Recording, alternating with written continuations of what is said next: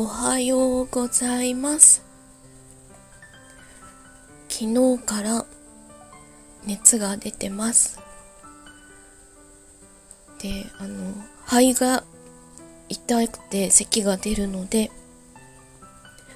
なるべく咳を出ないようにして声帯痛めないように今頑張ってます。熱は38度ぐらいまでしか出てないんですけどまあ肺が痛いんですよね。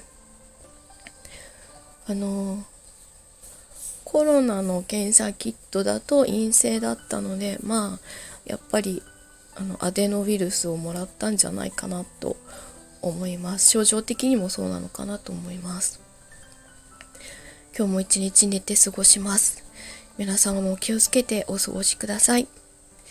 ではいい一日になりますようにいってらっしゃい。